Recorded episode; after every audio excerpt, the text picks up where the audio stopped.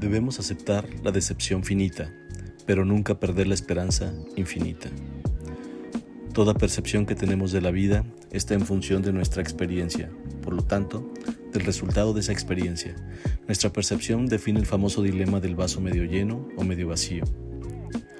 Hoy en Creativo Radio con Ricardo Esparza, pensamiento positivo. La actitud mental positiva es un concepto introducido por primera vez en 1937 por Napoleón Hill en el libro Piense y hágase rico. El libro en realidad nunca usa el término, pero analiza la importancia del pensamiento positivo como un factor que contribuye al éxito. Algunos estudios muestran que los rasgos de personalidad como el optimismo y el pesimismo pueden afectar muchas áreas de tu salud y de tu bienestar. El pensamiento positivo, que suele ir aparejado con el optimismo, es una parte clave del manejo del estrés de manera eficaz. ¿Y cuáles son los beneficios del pensamiento positivo para la salud? Los investigadores aún exploran los efectos del pensamiento positivo y del optimismo en la salud, pero es posible que influya en lo siguiente, en el aumento de la expectativa de vida, tasas más bajas de depresión, niveles más bajos de sufrimiento emocional y dolor, mayor resistencia a las enfermedades, mayor bienestar psicológico y físico, mejor salud cardiovascular y menor riesgo de muerte por enfermedades cardiovasculares y accidentes cerebrovasculares, menor riesgo de muerte por cáncer, menor riesgo de muerte por afecciones respiratorias, menor riesgo de muerte por infecciones, mejor capacidad de afrontar una situación difícil durante las dificultades y los momentos de estrés. Aunque estudios han demostrado los beneficios de tener una mentalidad positiva, esta nueva ola de pensamientos ha creado una creencia extrema. Debemos ser positivos todo el tiempo para tener éxito. Como hemos visto, el positivismo puede ser de gran ventaja para nuestra salud mental y física y nuestra productividad, ya que puede mostrarnos soluciones alternas y darnos el empuje necesario para continuar. Pero sin tomar medidas y sin actuar, el positivismo solo nos llevará hasta cierto punto. En casos extremos, el positivismo sin acción puede convertirse en un optimismo irreal. Recuerda, no todo el pensamiento realista es negativo, pero tampoco todo pensamiento positivo es productivo. ¿Y cómo identificamos pensamientos negativos?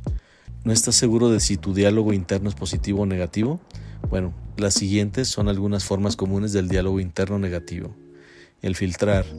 Exageras los aspectos negativos de una situación y filtras todo lo positivo, dejándolo de lado. Terminaste tus tareas antes de tiempo y continúas con más tareas. Personalizar. Cuando sucede algo malo, tú automáticamente te echas la culpa, ya que supones que es por tu culpa. Dramatizar automáticamente anticipas lo peor, sin tener hechos de que sucederá. Si algo malo sucede, piensas que el resto del día será un desastre. Culpar. Intentas decir que otras personas son responsables por lo que te sucedió en lugar de asumir la responsabilidad. Decir que deberías hacer algo. Piensas en todas las cosas que crees que deberías hacer y te echas la culpa por no hacerlas. Exagerar. Le das demasiada importancia a problemas menores. Ser perfeccionista.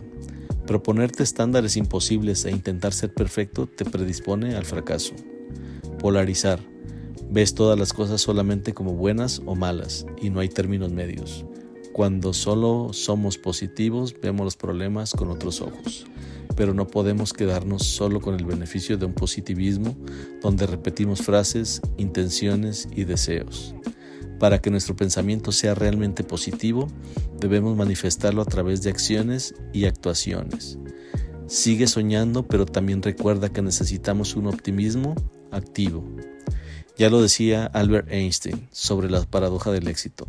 Una vez que aceptamos nuestros límites, vamos más allá de ellos. Mientras que Helen Keller, en su mayor frase del pensamiento positivo, decía, si miras en dirección al sol, no verás las sombras.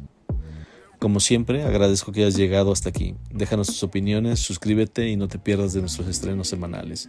Esto fue Creativo Radio con Ricardo Esparza. Hasta la próxima.